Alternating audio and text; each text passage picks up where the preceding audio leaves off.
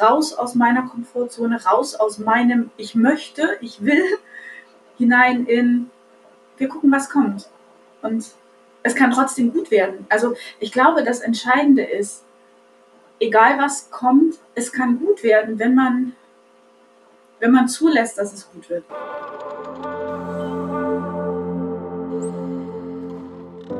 Hallo und schön, dass du da bist beim Podcast zur mentalen Geburtsvorbereitung. Empowerment für deine Schwangerschaft und Geburt. Mein Name ist Nives Haag. Ich bin Hypnobirthing-Trainerin, Hypnose-Coach und Mama von zwei Kindern. Und ich unterstütze dich dabei, mit mentaler Geburtsvorbereitung eine positive und bestärkende Geburt zu erleben. In dieser Folge lernst du Katja kennen, die uns von ihrer Beckenendlagengeburt berichtet. Katja hat in ihrer dritten Schwangerschaft einen spannenden Prozess durchlebt, bei dem sie von ihren ursprünglichen Plänen einer Hausgeburt schließlich loslassen musste. Wie sie es geschafft hat, diese Tatsache zu akzeptieren und letztendlich dann doch noch ihre persönliche Traumgeburt erlebt hat. Das erzählt sie uns im heutigen Podcast-Interview. Das Interview wurde übrigens auch auf Video aufgenommen und das kannst du dir sehr gerne auf YouTube ansehen. Ich wünsche dir gute Unterhaltung.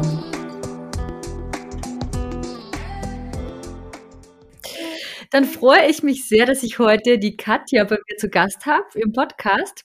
Ich kenne die Katja von der Mama by Nature Community auf Facebook. So ähm, habe ich sie mehr oder weniger kennengelernt, weil gab es einen Beitrag zum Thema Beckenendlagengeburt. Da war, glaube ich, eine Mama, die ziemlich verunsichert war, weil ihr Kind noch in Beckenendlage lag und ähm, sie jetzt nicht wusste, was sie machen soll. Und ich glaube, sie hat nach positiven Geburtsberichten gefragt oder ob jemand positive Erfahrungen hat. Und da war eben die Katja dabei und hat geschrieben, dass sie eine wunderschöne Becke Beckenendlagengeburt erlebt hat. Und dadurch, dass das Thema immer wieder aufkommt, dachte ich mir, ich Frag mal die Katja, ob sie bereit ist, uns ein Interview zu geben und von ihrer Geburt zu berichten. Und jetzt sage ich erstmal herzlich willkommen, liebe Katja. Hallo, Liebes, ich freue mich. Oh ja, genau. Und ähm, gleich mal zur Klärung. Wir sind heute zu viert. Die Amelia, Sophie ist auch mit dabei, die Tochter von Katja. Und meine Tochter Theresa ist auch mit dabei. Die wird gerade, die werden beide gerade gestillt. also wenn man im, im Hintergrund Schmatzgeräusche hört, dann nicht wundern. Ähm, genau. Also die Kinder sind mit dabei. Ähm, was mich jetzt als erstes interessieren würde von Katja, ähm, Erzähl uns doch mal was von deiner Schwangerschaft und wie du ursprünglich die Geburt geplant hattest, noch bevor dieses ganze Thema Beckenendlage überhaupt aufgekommen ist. Sehr gern. Also Amelia ist tatsächlich die dritte Schwangerschaft gewesen. Ähm, ich habe schon zwei Söhne. Das erste, der, mein erster Sohn ist auch ein Beckenendlagenbaby, ähm, wurde damals allerdings aus unterschiedlichen Gründen ähm, per Kaiserschnitt zur Welt gebracht. Dann habe ich noch ähm, meinen zweiten Sohn, der ist eine, eine Schädellage gewesen. Und äh, dann kam Amelia jetzt als dritte Geburt als Beckenendlage. Ich hatte eigentlich eine Hausgeburt geplant, weil ja die dritte Schwangerschaft, also nach Kaiserschnitt und nach äh, Schädellage wusste ich, worauf ich mich einlasse. Und ich habe mich total auf meine Hausgeburt gefreut. Es war alles vorbereitet. Ich hatte die Hebamme, die mich begleitet. Ähm, ähm, ich hatte mir das irgendwie schon ganz toll ausgemalt zu Hause. Ich habe mir den Raum vorgestellt. Ich ähm, wusste irgendwie immer, wenn es nochmal zu einer Geburt kommt, dann möchte ich das zu Hause. Und ähm, genau, so war dann meine Traumgeburt. Also es war alles fertig. Ähm, es war alles klar, nur mein Mäuschen hat gedacht, ich mache das anders. Ja, wie das manchmal so ist, ne? Die, die Mäuse entscheiden selbst, wie sie das, wann und wie sie auf die Welt kommen wollen. Abs, abs, absolut, genau. Und ähm, also das war tatsächlich auch ähm, für mich dann ähm, die Schwierigkeit, als ähm, klar war, dass Amelia sich nicht so richtig aus der Beckenendlage wieder drehen möchte. Ähm, und bei meinem, bei dem ersten Sohn mit der Beckenendlage haben wir damals ähm, eine äußere Wendung probiert. Die ging nicht mehr, weil er wirklich ganz tief im Becken gesessen hat. Und dann habe ich mir diesmal gedacht, okay, ähm, probieren wir das erstmal mit, mit, ähm, mit Moxen, mit Affirmation, mit ähm, Podcasts, mit Hören, mit, ja, also ähm, ganz viel Zureden. Ähm, das habe ich tatsächlich auch, ähm, ich würde sagen, zwei Monate lang gemacht. Ich habe also das Typische probiert mit der Spieluhr nach unten legen. Ich habe immer schön in der richtigen Richtung gestreichelt. Ich habe äh, sie, habe viel mit ihr gesprochen. Also ähm, bei dieser Schwangerschaft war das wirklich so, dass ich eine unheimlich starke Verbindung zu ihr auch hatte. Ja, also bei meinen Söhnen war das schon auch so, aber bei ihr war das irgendwie noch mal ganz anders. Also wir haben wirklich, wir waren so ganz nah miteinander.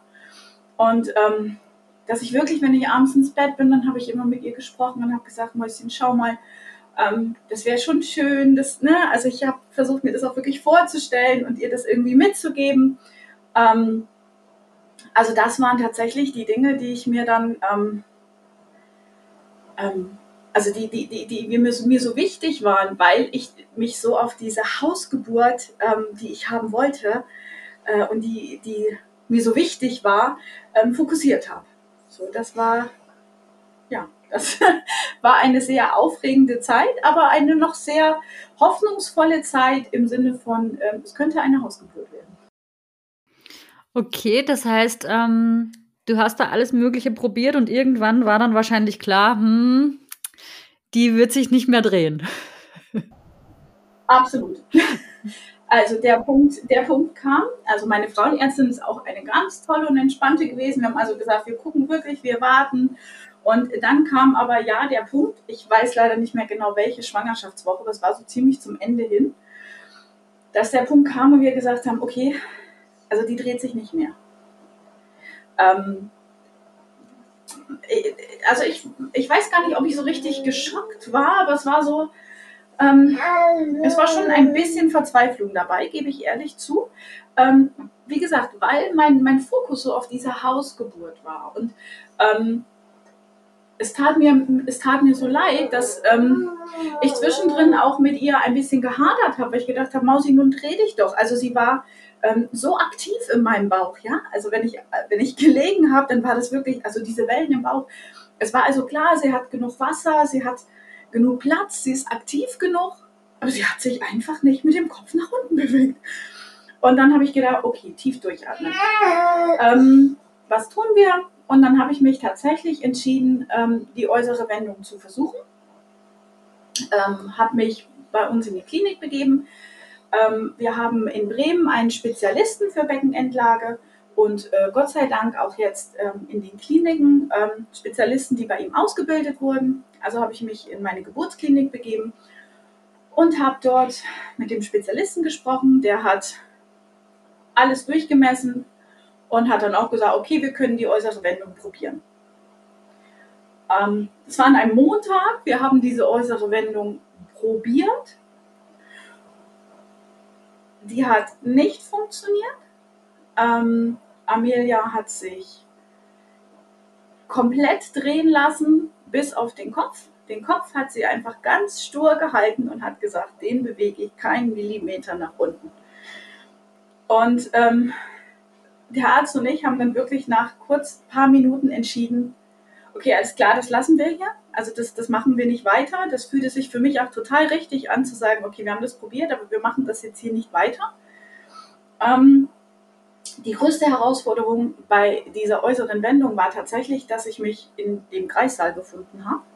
Also die wird im Kreissaal gemacht ähm, für das Risiko, weil es kann ja immer etwas passieren, auch bei der äußeren Wendung. Und ich war in diesem Kreissaal und ich wollte da einfach nicht sein, weil ich ja wollte unbedingt eine Hausgeburt haben. Also ich wollte diese Hausgeburt und nicht in diesem Kreissaal sein. Und dann bin ich nach Hause gegangen und war wirklich, also an diesem Tag war ich wirklich ich war traurig, ich war enttäuscht. Dann habe ich mich ins Auto gesetzt, habe geweint, habe meinen Mann angerufen und habe gesagt, das, das, das, das wird nichts. Das wird nicht so, wie, wie, wie ich das möchte. Und dann hat er nur gesagt, atme tief durch, komm nach Hause und dann gucken wir irgendwie weiter. Was habe ich gemacht? Ich habe ähm, den Tag darauf meine ähm, Osteopathin angerufen und habe sie gebeten, vielleicht ähm, einfach nochmal einen Impuls zu geben, zu gucken, ob vielleicht ein Impuls ausschlaggebend ist. Und ähm, dann bin ich da hingefahren und ähm, sie hat sich quasi mein Becken angeguckt, hat gesagt, Katja, hier ist alles gut, also das sitzt alles super. Das ist nicht das Problem. Und dann ähm, habe ich mich gefragt, wie, das ist nicht das Problem. Sagt sie, hör ganz in dich rein. Sagt sie, ich kann dir das Problem nicht nennen. Sagt sie, aber hör in dich rein. Was, was ist es eigentlich, was irgendwie blockiert? Und ich bin mit dem Gedanken hingefahren, dass sie mir hilft, dass Amelia sich dreht. Ich bin mit dem Gedanken weggefahren, ich möchte eine selbstbestimmte Geburt haben. Aber Selbstbestimmung heißt ja auch, mein Kind zu akzeptieren, wie es ist. Und sie wollte sich einfach nicht drehen. Also kann ich mich auf den Kopf stellen. Sie möchte das einfach nicht. Also muss ich das wohl akzeptieren. Und das war tatsächlich, also ich bekomme gerade richtig Gänsehaut beim Erzählen, weil das war der Knackpunkt. Ja, also ich habe irgendwie so viel Zeit damit verbracht, mein Kind davon zu überzeugen, dass das, was ich möchte, richtig ist, statt mich damit auseinanderzusetzen, was mein Kind denn möchte und warum sie sich nicht dreht. Sie hat vielleicht ihren Grund, warum sie das nicht tut. Und da bin ich nach Hause gefahren und habe tatsächlich zwei Stunden vor meiner Nähmaschine verbracht mit viel Tränen, viel Bauchstreicheln und ähm, ganz viel positiven Affirmationen. Und am Ende dieser zwei Stunden war das Erstlingsset für Amelia fertig und ähm, die Entscheidung getroffen, okay Mausi, was immer du willst, machen wir. Ich bin da. Mama stärkt deinen Rücken, also was du willst, machen wir. Und ähm, danach war das einfach großartig. Also es fühlte sich so unheimlich gut an, diesen Moment zu haben. Das war übrigens der Donnerstag, also wir waren Montag bei, der, bei dem Versuch der Beckenendlage. Das war ähm, der Donnerstag. Und ähm, was vielleicht noch wichtig ist zu erzählen, dass an dem Mittwochabend davor hat Amelia mich einmal so doll getreten, dass mir wirklich, mir war kurz schwarz vor Augen. Und dann habe ich gedacht, das war jetzt aber heftig. Das war irgendwie.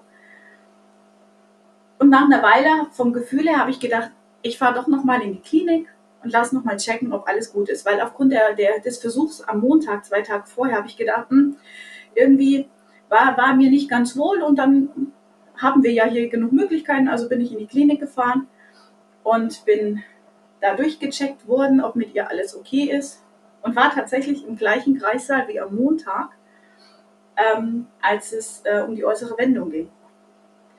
Der Unterschied war nur, dass ich am Montag in diesem Kreissaal bin und habe gedacht, ich will hier gar nicht sein. Das ist völlig blöd hier. Ich will nicht im Kreissaal sein, ich will überhaupt nicht im Krankenhaus sein. Und am Mittwoch bin ich dahin gefahren und ich wollte ja, dass jemand guckt, ob alles okay ist mit ihr. Und bin im gleichen Kreissaal gelandet und es war völlig okay.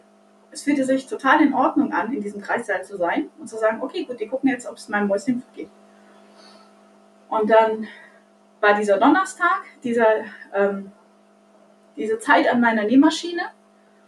Und ab da waren wir wirklich also ich war einfach vom Kopf gelöst. Ich glaube, das ist das Entscheidende. Ich habe einfach akzeptiert, was mein Kind möchte und wollte nicht unbedingt meinen Willen durchsetzen. Und es fühlte sich so gut an. Amelia war wieder super aktiv. Die hat sich ähm, bewegt. Sie hat äh, mir gezeigt, dass es ihr gut geht. Sie hat ganz klar gesagt, ich, für mein Gefühl, ich freue mich auf dich, Mama. Ich habe mich auf sie gefreut. Wir waren wirklich, wirklich ähm, ganz nah beieinander. Und ähm, ja, also das war tatsächlich dieser, dieser Knackpunkt, dieses Gefühl für selbstbestimmte Geburt bedeutet halt einfach auch, dass das Baby mitbestimmt und nicht nur die Mama. Ja, das ist, also ich habe auch Gänsehaut bekommen, als du gesagt hast, du kriegst jetzt Gänsehaut, wie du das erzählt hast äh, bei der Osteopathin, dieser Moment. Weil du bist ja hingefahren ähm, in der Hoffnung, dass du einen Impuls bekommst. Und du hast ja auch einen Impuls bekommen, nur halt eher einen mentalen Impuls, keinen körperlichen. Und da hat dann bei dir wirklich so eine Art ähm, Mindset-Shift eigentlich stattgefunden, dass du dann deine Einstellung geändert hast, weil dir das dann klar geworden ist, wenn du von diesem Wunsch vielleicht, der in deinem Kopf ist, loslässt und auch ein bisschen auf deine Tochter hörst, dann ist eigentlich alles gut. Und so war es dann auch, ne? Genau, absolut. Und ähm, ich habe einfach wirklich äh, äh, losgelassen, nicht nur von diesem Wunsch, sondern ich bin also an dieser Zeit an der Nähmaschine, ähm, habe ich mich, also als ich fertig war und meinen Bauch gestreichelt habe und irgendwie gefühlt mein Baby in den Arm hatte, ähm, habe ich mich so unendlich bei meiner Tochter auch einfach bedankt. Denn ähm, bis zu diesem Zeitpunkt war mir nicht klar, wie sehr in meinem Kopf tatsächlich auch noch der erste Kaiserschnitt war. Denn in meine Entscheidung, eine Hausgeburt haben zu wollen, spielte das auf jeden Fall mit rein, was mir irgendwie gar nicht so klar war. Also hätte mich vorher jemand gefragt, hätte ich gesagt, okay, gut, war jetzt nicht unbedingt das, was ich wollte. Also ähm, ähm, es fühlte sich übergriffig an, diesen Kaiserschnitt gehabt zu haben. Und das habe ich mir irgendwie auch immer eingebildet. Deswegen wollte ich auch nicht mehr ins Krankenhaus. Ich wollte das zu Hause machen und das wäre auch super gewesen. Und ähm, dieser Moment an der Nähmaschine, in der mir irgendwie klar wurde, dass ähm, dieser Kaiserschnitt, dieser spezielle in der Situation, überhaupt nicht übergriffig war, sondern er war notwendig. Er hat sein müssen. Es war der Grund war auch nicht die Beckenendlage, also das muss man ganz klar sagen. Ne? Also das ist mir ganz wichtig. Ähm, das war die, diese Erkenntnis, dass er nicht übergriffig war, sondern dass es meine Entscheidung war zu sagen, wir machen diesen Kaiserschnitt jetzt. Das hatte ich aber irgendwie in meinem Gefühl, in meiner Emotion und in meiner Erinnerung irgendwie geparkt. Das hatte ich irgendwie verdrängt und war der Meinung, dass das ähm, ganz anders abgelaufen ist. Aber dieses, dieses Gefühl, für das endlich loszulassen und an diesen Punkt zu kommen, zu sagen, ey Katja, du hast doch damals gesagt, ja, okay, wir machen den jetzt. Also es war ja meine Entscheidung. Es hat mich niemand dazu gezwungen, das zu tun, sondern ich alleine habe ganz selbstbestimmt entschieden, ja, wir machen den Kaiserschnitt. Und diese Erkenntnis, ähm, auch das loslassen zu können und zu sagen, ich gehe in dieses Krankenhaus und da ist, also solange ich für mich einstehe und ich bei mir bin, kann auch, also es kann mir keiner irgendwie sagen, was ich tun, also es kann keiner über mich hinweg entscheiden, solange ich bei mir bin und sage, was ich möchte. Und das spielte dann so hinein, auch mit dem Loslassen der Hausgeburt für Amelia, weil, okay, gut, wir gehen ins Krankenhaus, Mäuschen, wir probieren die Beckenanlage, weil solange wir beide ein Team sind, ist das alles okay. Also was auch immer kommt, und selbst wenn es dann eine, ein, ein Kaiserschnitt geworden wäre, aus welchen Gründen auch immer, wäre das okay gewesen, weil es sich wirklich angefühlt hat, wie solange wir beide das zusammen entscheiden, weil wir beide das tun wollen, dann ist das völlig okay. Und dieses wirklich loslassen auch, ich war ihr so dankbar. Also ich habe irgendwie gefühlt neun Jahre Ballast losgelassen. Der war einfach weg. Also ich war komplett frei für diese Geburt. Toll. Also da hat deine Osteopathin ja wirklich einen, einen, Punkt getroffen bei dir, wo es dann irgendwie anfing, dass alles, ähm, dass das dann alles Sinn ergeben hat eigentlich, ne? Weil die Hausgeburt war ja gar nicht das eigentliche Ziel, so wie ich dich verstanden habe, sondern das war eigentlich nur Mittel zum Zweck, um eine selbstbestimmte Geburt zu erleben. Und du hast dann einfach dir überlegt, dass du eine selbstbestimmte Geburt ja auch auf anderem Weg haben kannst. Und dass da deine Tochter, dass du da die mit ins Boot nehmen solltest und dass ihr beide das auch so als Team schafft, auch wenn es dann nicht zu Hause stattfindet. Ne? Also das finde ich ne, einen sehr starken Impuls, ähm, den du da bekommen hast und, und was das, was das dann bewirkt hat bei dir letztendlich. Also ich glaube, dass das ganz, ganz wichtig ist, auch für Frauen, die jetzt vielleicht zuhören und auch ähm, vor dem Schritt stehen, okay, was mache ich jetzt, weil mein Baby ist in Beckenendlage und ähm, dass man sich da wirklich so ein bisschen löst von dieser, von diesem Ideal, wie das Baby sein soll und in welcher Lage es sein soll, sondern dass, dass wir das einfach annehmen. Und ich glaube, das ist so der entscheidende Schritt, dieses Loslassen, dieses Annehmen, diese Akzeptanz. Wenn wir da hinkommen, dann ist das die optimale Basis, dass die Geburt dann eben auch gut verlaufen kann letztendlich. Du hast dir jetzt schon so ein bisschen was äh, erzählt von deinen Ängsten. Gab es noch irgendwelche anderen bestimmten Ängste, die du dann in Bezug auf die Geburt dann noch hattest? Da hat dich noch irgendwas verunsichert oder war das dann so der Knackpunkt, wo du gesagt hast, da war dann eigentlich alles fein. Na gut, also ich habe natürlich ähm, auch äh, bevor, bevor ich die, ähm, äh, den Versuch der äußeren Wendung gemacht habe, haben wir natürlich einmal komplett wirklich die Fakten durchgemessen. Also ich glaube, ähm, so selbstbestimmt man sein möchte, ähm, also Medizin hat ja seine Daseinsberechtigung und den Grund, äh, äh, ähm, ähm, einfach wirklich zu gucken, sind denn alle Voraussetzungen wirklich gut gegeben, um das zu versuchen. Das habe ich, das habe ich gemacht. Ne? Also wir haben wirklich einmal durchgemessen, äh, äh Schulter, Kopf, Länge, Gewicht, ähm, mein Becken, passt das.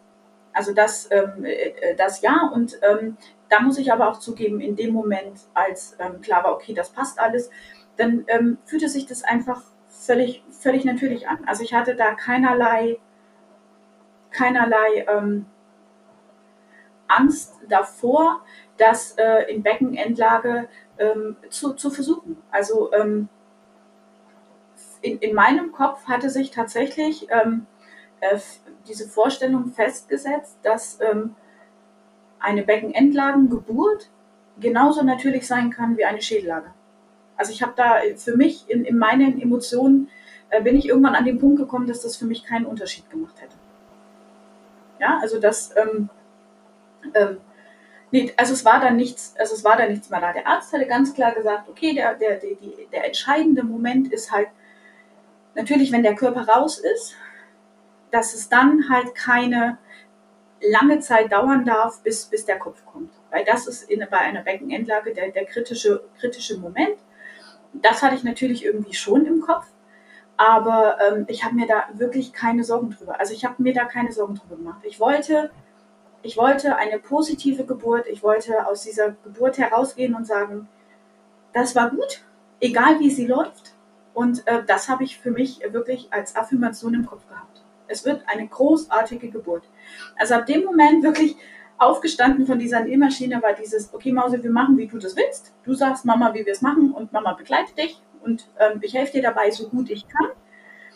Ähm, weil, ja, man hat irgendwie auch immer im Kopf, ähm, wir Frauen bringen die Kinder zur Welt, aber ähm, also ich habe mich wirklich so gefühlt wie, Mausi, du machst die Arbeit, was ja auch so ist, ja, also Mausi, du musst aus mir rauskommen und ich tue alles, um dich dabei zu unterstützen.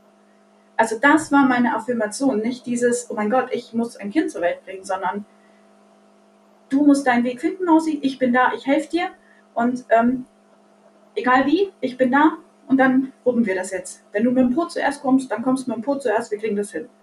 Das, äh, und da war auch keine Angst mehr. Es war wirklich keine Angst mehr. Das war einfach nur noch Vorfreude auf diese Geburt und ähm, darauf meine Maus im Arm zu haben. Das ist ein total schönes Bild, finde ich, dass du ja, dass, wie du sagst, dass die Babys ja eigentlich diejenigen sind, die auch echt ganz schön viel Arbeit schaffen bei dieser Geburt. Und wir sind auch dazu da, den Weg frei zu machen und ihnen diesen Weg, na, sie, sie auf diesem Weg zu unterstützen. Also das ähm, ist uns auch oftmals, glaube ich, gar nicht so klar, dass die Babys ja eigentlich auch ganz schön viel Arbeit da leisten und wir sie dabei unterstützen können. Ne? Ähm, wie war das bei dir mit dem Team? Hattest du da von Anfang an, also dieser entscheidende Moment da an der Nähmaschine, war es da auch schon klar, dass du da das richtige Team an deiner Seite hast oder musstest du dich da dann erstmal umgucken? Nein, also das war klar, dadurch ich, ähm, ähm, also wie gesagt, wir in Bremen dieses Glück haben, ähm, wirklich ähm, Beckenendlagenspezialist zu haben und tatsächlich auch meine Geburtsklinik, wo ich die beiden Jungs bekommen habe, ähm, ähm, einen äh, ähm, ausgebildeten Beckenendlagenspezialisten hat aktuell. Ne? Also ich hoffe, dass er da bleibt, weil ich, also meiner Meinung nach müsste das in jeder Klinik so sein, aber es ist ja leider nicht so. Also ich hatte das Glück, dass, das, das, dass er da war und ich hatte ihn ja auch schon kennengelernt, weil er ja den Versuch der äußeren Wendung gemacht hat. Und die Chemie passte einfach. Ja, also ein, ein ganz ruhiger, äh, äh, junger Arzt. Und ähm, wir fühlten uns einfach sofort gleich, also wir fühlten uns wohl miteinander. Und ähm, von daher musste ich mich dann Gott sei Dank nicht mehr umgucken. Ähm, Im Nachhinein hätte ich die Zeit dafür nicht mehr gehabt. ähm, und äh, ich wusste, wo ich hin, in welche Klinik ich möchte. Ich wusste, ähm, dass es ähm, ähm, ihn da gibt. Ich wusste, dass er jederzeit berufen wird für Beckenendlagengeburten in dieser Klinik. Und ähm, genau, also ich hatte an dem Montag auch mit ihm schon besprochen, also als wir festgestellt haben, der, der, also die, die äußere Wendung klappt nicht, dann war klar, dass, ähm, das habe ich vorher schon gesagt, dass ich ähm, versuchen würde, sie in Beckenendlage zur Welt zu bringen, dass das äh, für mich völlig natürlich ist. Und dann war auch klar, dass, ähm, okay, sobald es losgeht, ja, also im Sinne von Blasensprung, Venenaktivitäten, äh, ich mich melde und ähm, wir dann gucken, ob ich direkt losfahre oder, ne, also ich dann einfach im Kreis dann anrufe. Man war da quasi gedanklich darauf vorbereitet, da kommt eine potenzielle Beckenendlagengeburt. Ähm, und ähm, ja, also ich hatte gefühlt mein Team um mich. Also das wichtigste Team war für mich tatsächlich eigentlich mein Baby und ich. ähm, ich hatte ähm, mein, mein, mein Beckenendlagenspezialisten, ja, ich hatte auch meinen Mann. Ich ähm, bin aber tatsächlich eher so ein es ist gut, dass mein Mann da war, aber die Geburt selbst war eigentlich immer zwischen meinen Kindern und mir. So, das, ähm, ähm, ich möchte damit nicht sagen, dass das völlig unwichtig ist, in, in keinster Weise, aber die Hauptkonzentration war einfach tatsächlich immer auf mir und mein Baby. Und in Corona war irgendwie ja auch nicht klar, ab wann mein Mann dabei sein kann. Also habe ich mich es war die dritte, das muss man vielleicht dazu sagen, als ich wusste, was kommt, ja. Also ich habe mich von diesem, diesem, diesem Gefühl gelöst, dass ich unbedingt meinen Mann an meiner Seite brauche, um unsere Tochter zur Welt zu bringen. Also das, ähm, es war immer klar, das wäre sehr schön, wenn das so ist, aber es ähm, würde mich nicht an einer schönen Geburt hindern, wenn dem nicht so wäre. So, das, ähm, ähm das war irgendwie klar und ähm, ja, also fühlte ich mich tatsächlich ähm, in, in, insoweit vorbereitet, dass ich gedacht habe, okay, ich habe eine Klinik, die das kann, ich habe einen Arzt, dem sie im Notfall rufen, ich habe ähm, mein Kind und mich und ähm, ich fühlte mich für die Geburt auch wirklich vorbereitet, denn ähm, das haben wir vielleicht vergessen bis jetzt, ähm, was ich gemacht habe ähm, unterwegs im Verhältnis zu anderen Geburten, ähm, also unterwegs in der Schwangerschaft zum Geburtszeitpunkt hin. Ich habe mich wirklich mit dem Thema Geburt auseinandergesetzt. Also ich habe ähm, unter anderem bin ich ja dir gefolgt, ich bin im Internet einfach unterwegs gewesen und habe geschaut nach äh, Podcasts, nach, ähm, nach ähm, Online-Seminaren ähm, und habe versucht für mich einen Weg zu finden, mich wirklich auf diese Geburt vorzubereiten. Also es war auch, es fühlte sich einfach so richtig an. Ich, ich gebe zu, bei der ersten Geburt war es dieses typische, naja, alle Frauen kriegen Kinder zur Welt, das kriege ich auch hin. Bei meiner dritten Geburt habe ich da gesessen und habe gedacht, klar kriegen wir das hin. Aber die Frage ist ja, wie ist der Weg dahin? Wie kriegen wir das hin? Und ähm, also ich bin niemand, der Vergangenem nachtrauert, aber ich würde mir heute, also meinem Ich heute von vor zehn Jahren, würde ich wünschen, dass ich diese Erkenntnis vor zehn Jahren gehabt hätte, mich intensiver damit auseinanderzusetzen und zu sagen, okay, was passiert eigentlich mit meinem Körper unter der Geburt um meinem Kind zu helfen, zur Welt zu kommen. Folglich bin ich beim Hypnobirthing gelandet. Ähm, ich habe mich nicht intensivst damit beschäftigt, dass ich gesagt habe, jeden Abend, ich muss da drei Stunden. Aber ich habe einfach, ähm, ich würde sagen, meinen Verstand dafür geöffnet, zu sagen, okay, es gibt Methoden, die mir helfen würden, das so, dass es so abläuft, wie ich mir das eigentlich in meiner Affirmation vorstelle. Und ähm, wirklich hängen geblieben für mich in all dem, was ich getan habe, ist ähm, das Thema Selbstbestimmung, was wir ja schon hatten, und das Thema Atmung. Also wirklich Atmung zu sagen, okay, da muss Luft rein, bei rauskommt, kam genug. Also ich bin keine sehr leise Person, also war mir klar, okay, Luft raus kriege ich hin, aber ich, es muss Luft rein. Es muss Luft rein, damit eine gute Durchblutung stattfindet.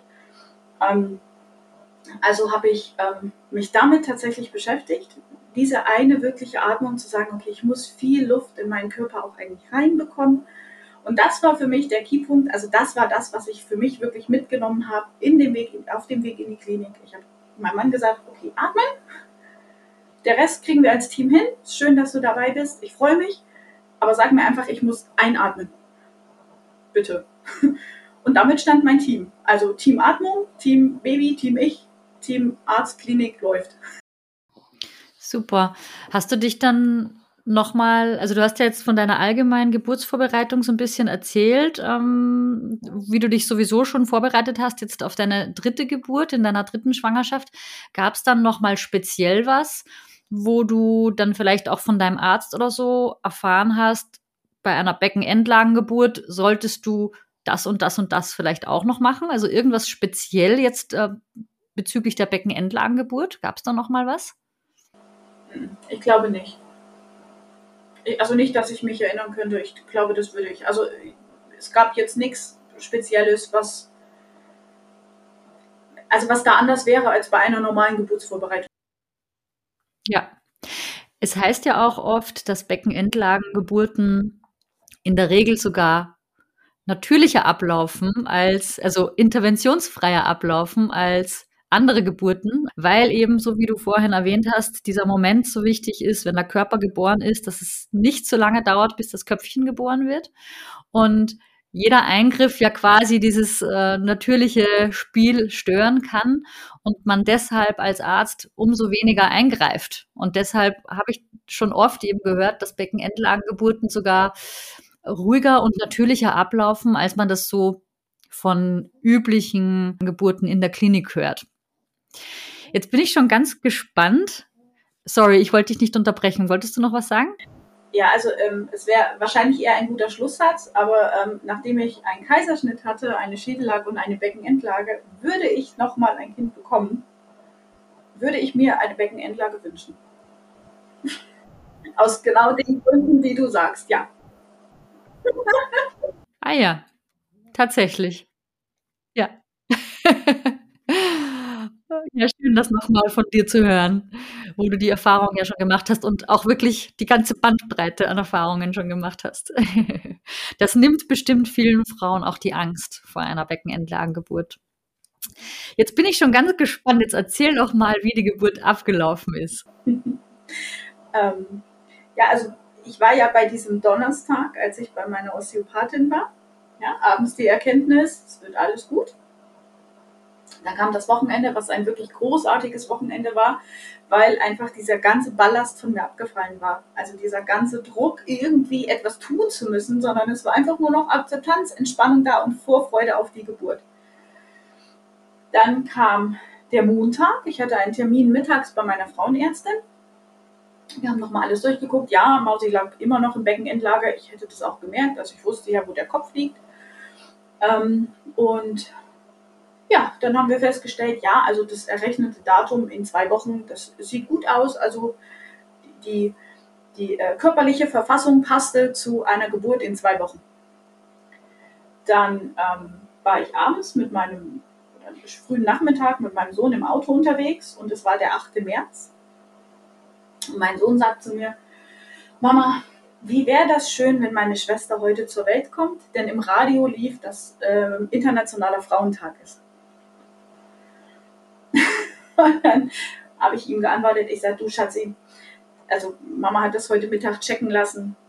Du musst dich noch ein bisschen gedulden. Also die Vorfreude war riesig auf die kleine Schwester. Ja. Ähm, dann hatte ich ähm, so gegen 19 Uhr so einen Moment, wo ich gedacht habe, oh, ich brauche jetzt einfach mal eine halbe Stunde für mich. Also habe ich meine Jungs wirklich vom Fernsehen geparkt. Ich sage, Jungs, bitte, ich brauche eine halbe Stunde. Ich muss mal eben kurz Kraft für mich sammeln. Nach dieser halben Stunde bin ich aufgestanden, wollte Essen machen und mein großer Sohn wiederholte seinen Satz von Nachmittag. Was wäre das schön, wenn meine Schwester heute zur Welt kommt, Mama? Das hätte so gut gepasst. Ich drehe mich um, greife nach dem Öl und mir platzt die Fruchtblase.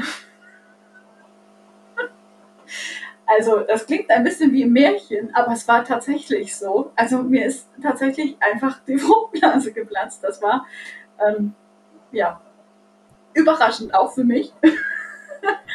und ähm, da mein ähm, ältester Sohn ja schon die Geburt von meinem zweiten Sohn mitgemacht hat, war er wirklich super entspannt. Ich habe dann noch gesagt, ich sage, Jungs, jetzt ist gerade die Fruchtblase geplatzt. Und dann sagt mein Großer, ist nicht schlimm, ich gehe Papa holen.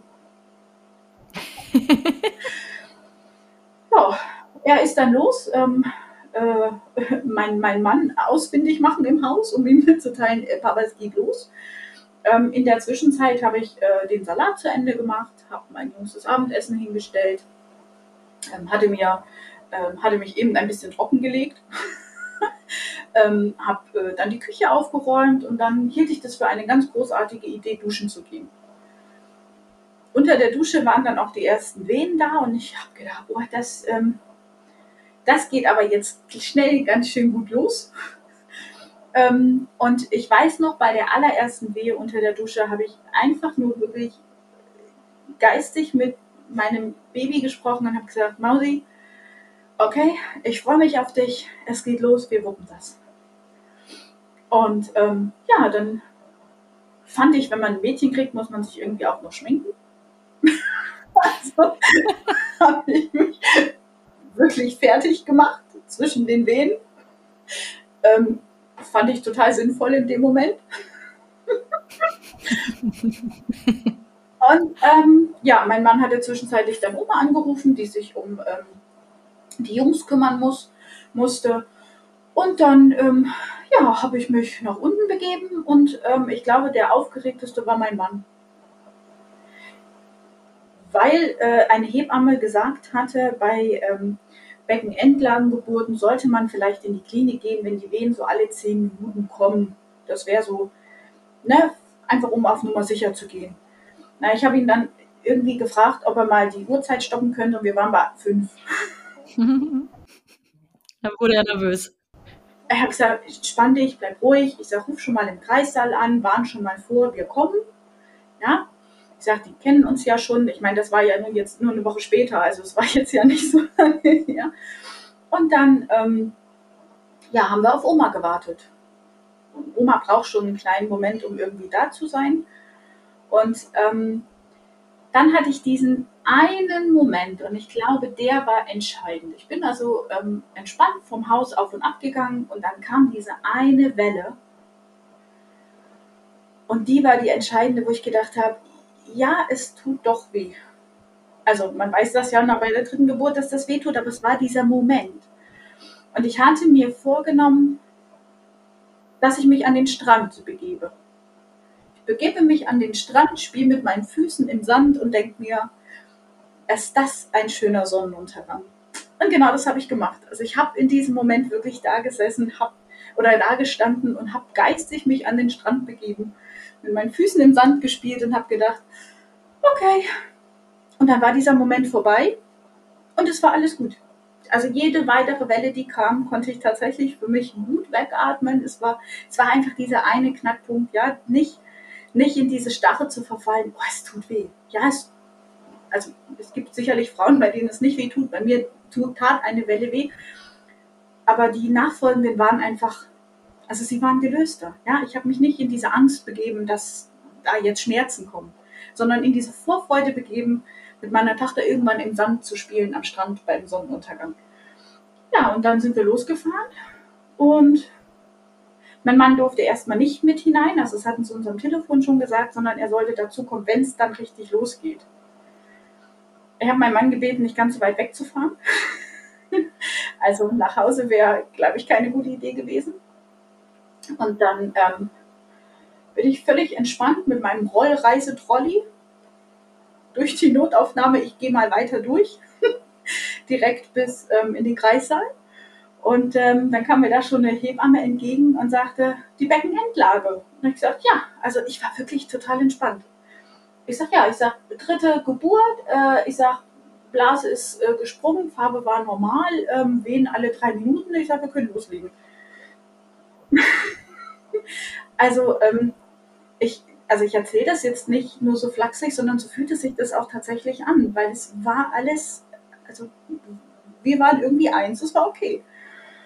Und dann ähm, kommt ja diese, diese, diese, diese Untersuchung, wo dann nochmal geguckt wird, ne, alles, alles okay. Ähm, also die ging bei mir schon nur noch im Schnelldurchlauf, weil also die Wehen waren tatsächlich bei alle drei Minuten. Und ich wusste das für meine zweiten Geburt. Ähm, da ging das auch so schnell. Da bin ich allerdings noch in die Badewanne gegangen, um das Ganze ein bisschen zu entschleunigen. Ähm, das fühlte sich diesmal nicht so an, als müsste ich noch in irgendeine Badewanne gehen. Und ähm, dem war auch nicht so, denn ähm, also wir sind dann wirklich ganz entspannt von dieser Untersuchung mit eins, zwei Wehen unterwegs in den Kreissaal. Ähm, es war der gleiche Kreissaal, in dem ich meine beiden anderen Söhne bekommen habe.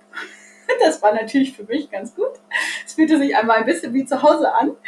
Ähm, und dann haben wir aber festgestellt, oh, der geht nicht. Wir müssen in den anderen Kreissaal, sage ich zu ihr. Da guckt sie mich an und sagt, wie? Ich sage, ja, wir müssen in den anderen Kreissaal. Wir müssen in den Kreissaal gegenüber vom OP. dann war die Hebamme wirklich ganz erschrocken und guckt mich an. Ach so, ja, Moment. Also es ist so, dass ähm, Beckenendlagengeburt immer am nächsten Kreissaal am OP stattfinden, einfach für den Notfall, falls irgendwie eingegriffen werden muss. Das ist überhaupt nichts Schlimmes. Das ist einfach nur eine Sicherheitsmaßnahme, die sich eigentlich gut anfühlen sollte. Ja, und so war das auch bei mir. Ich habe sie dann angeguckt und gesagt, also ich mag den Kreissaal, hier habe ich schon zwei Kinder gekriegt, aber wir müssen in den anderen.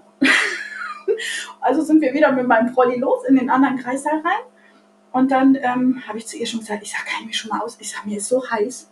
Also ich merkte schon, meine Temperatur lag gefühlt irgendwie bei 40 Grad. Ähm, ich war halt an meinem Strand, ne? Also ich glaube, das lag natürlich nur daran.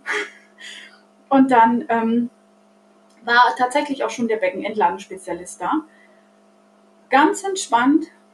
Zwischen zwei Wehen hat er mich dann einfach nur gefragt, wie meine vorherige Geburt war. Ich habe gesagt, die ging super schnell bis auf die Entspannung in der Badewanne. Und er guckt mich an und sagt, ja, das wird diesmal auch so.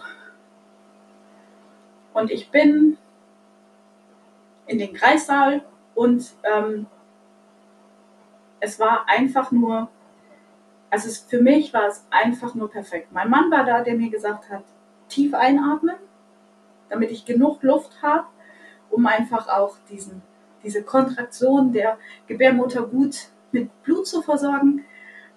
Also Sauerstoff, nicht Luft, Sauerstoff zu haben. Ähm, ich hatte diesen Beckenendlagenspezialisten da. Ich hatte eine Hebamme, die mir einfach das Gefühl gegeben hat, ich bin da, wenn du mich brauchst. Es gab überhaupt keine, also es gab überhaupt keine für mich im Nachhinein gefühlten Eingriffe. Ähm, ich glaube, das lag auch einfach daran, weil ich bin da so selbstbestimmt und so ähm, in mir ruhend und mit meinem Selbstvertrauen und in meine Tochter vertrauend in diesem Kreissaal, dass es einfach gar keinen Grund gab. Ähm, bis zu einem bestimmten Moment. Also Mausi war sehr, sehr schnell. Also sie hat, ähm, also ich glaube, ich war im Kreissaal und die vierte oder fünfte Wehe im Kreissaal war tatsächlich schon eine Presswehe da war ich selber erschrocken. Also ich habe die Hebamme dann gefragt, ich sage, war das gerade eine Presswehe? Sie sagt, naja, es hört sich auf jeden Fall so an. also es war tatsächlich auch eine Presswehe. Ähm, und zwischen dem Blasensprung und dem Moment, dass ich meine Tochter auf dem Arm hatte, lagen genau drei Stunden. Auch fast auf die Minute genau drei Stunden. Sie musste ja den Weltfrauentag noch rechtzeitig erwischen, ne? hat sie, hat sie ganz, hat sie ganz, hat sie ganz souverän entspannt. Also ähm, wirklich, also sie hätte noch locker zwei Stunden Zeit gehabt, die hat sie sich aber gar nicht mehr, die brauchte sie nicht mehr. Ähm, man hat mich unter der Geburt, also ich hatte ähm, instinktiv den Vierfüßlerstand gewählt. Der fühlte sich für mich einfach ähm, als die natürlichste Geburtsposition an in dem Moment. Also ich habe einfach meinen Körper wirklich entscheiden lassen, was fühlt sich gut an. Ähm, CTG messen unter der Geburt, was ja gemacht wird. Ähm, ging gar nicht mehr. Das hat mich allerdings auch gar nicht nervös gemacht.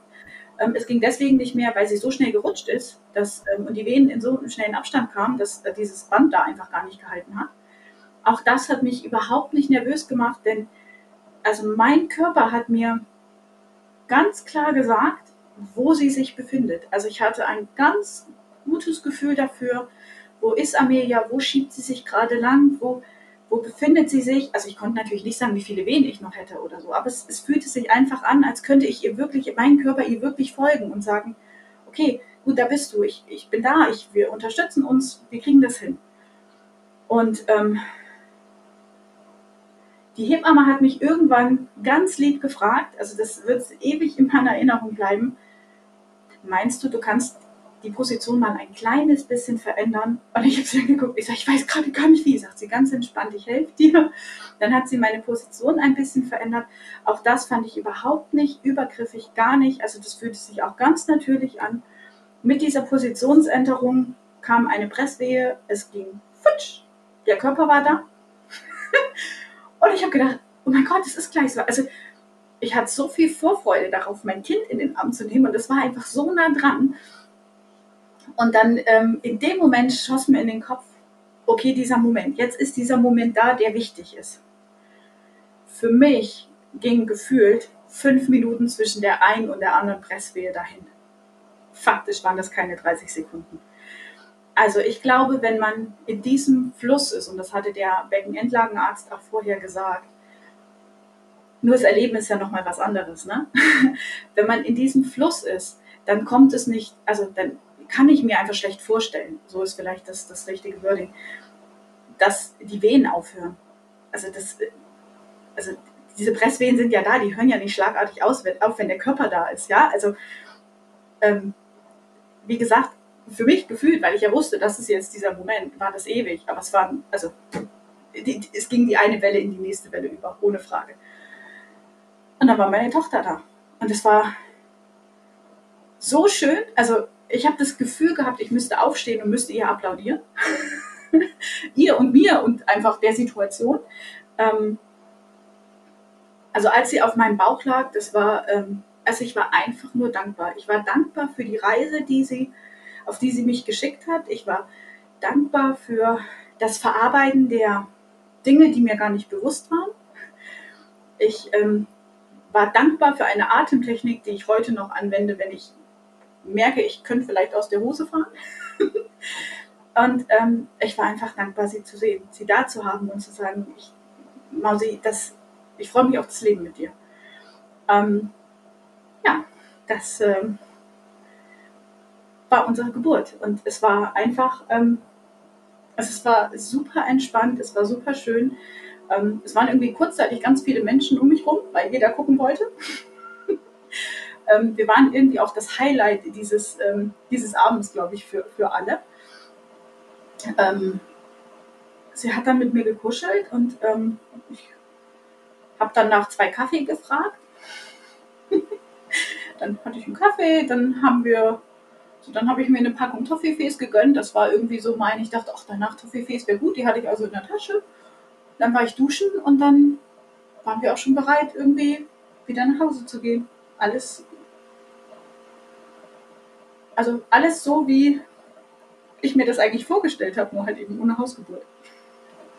Ja, wunderschön. Ich habe auch wieder ein paar Mal so Gänsehaut bekommen, wie du uns da jetzt mitgenommen hast auf diese Geburtsreise. Also unglaublich, dass das dann, ne, dass du den ganzen Tag eigentlich deinem Sohn gesagt hast, nee, das, das kann heute gar nichts werden, weil du spürst nichts.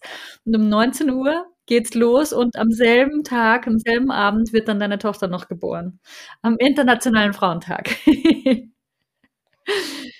und sie war dir schon in deiner Schwangerschaft so eine gute Lehrerin, weil du ja dich selber nochmal anders kennenlernen durftest und auch eine Geburt, die ja schon, glaube ich, neun Jahre zurücklag, dann auch nochmal loslassen durftest, ne? Ach, wunderschön. Ich bin so dankbar, dass du uns diese Geschichte, dass du das mit uns teilst, weil ich glaube, es gibt so viele Ängste, wenn die Diagnose Beckenendlage, wenn man das erstmal hört. Ne? Und ich glaube, die meisten von uns sind dann einfach instinktiv erstmal in Panik und versuchen das auf Biegen und Brechen irgendwie zu vermeiden und irgendwie zu ändern.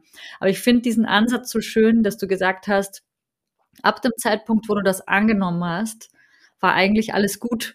Und es wurde ja dann auch wirklich gut. Ne? Du hattest natürlich auch das große Glück, dass du eine Klinik in deiner Nähe hattest, die auf Beckenendlagen spezialisiert ist oder die halt einen Arzt hat, der das macht. Das äh, ist ja nicht selbstverständlich, das gibt's nicht überall. Also man muss da dann wirklich in eine Klinik, wo dann so ein Spezialist auch da ist. Ich finde es super wertvoll, dass du das mit uns geteilt hast und dass diese Geburt dann auch tatsächlich so schön verlaufen ist. Ne? Also du hast da wirklich deine Superpower in dieser Geburt dann nochmal entdeckt. Also ich glaube, ab dem Zeitpunkt, ne, da an der Nähmaschine. Absolut, absolut. Also ich bin auch meiner... Da hast du deine Superkräfte aktiviert. Absolut. Also ich werde bin auch meiner Osteopathin so unendlich dankbar für diesen Moment, ne? für dieses einfach nochmal sagen, hey, öffne deinen Geist, hör nochmal genau hin, was es eigentlich ist.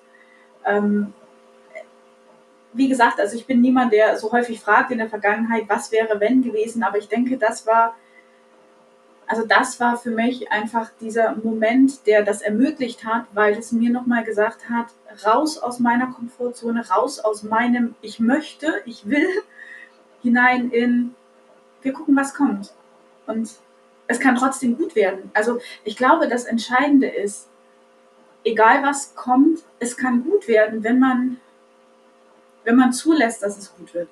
Ja, also ich glaube heute fest daran, selbst wenn ich aus welchen Gründen auch immer einen Kaiserschnitt gehabt hätte, es wäre gut geworden. Weil ich das einfach gewollt habe. Ich wollte eine schöne Geburt, ich wollte, dass es gut wird das wird sicherlich nicht für alle Frauen zutreffen. Das, äh, es gibt sicherlich immer Gründe und ähm, ohne Frage, aber so, ein, so, eine positive Affirmation, ja, und wirklich diese, dieser Gedanke mit dem Kind zu sein und zu sagen, also unsere Würmchen müssen da auf die Welt kommen, ja, also die müssen da durch, die, also was die leisten, ist so enorm. Also äh, wer bin ich, dass ich ihr dann gesagt hätte, so will ich das nicht, sondern ähm, ich wollte einfach mein Kind unterstützen.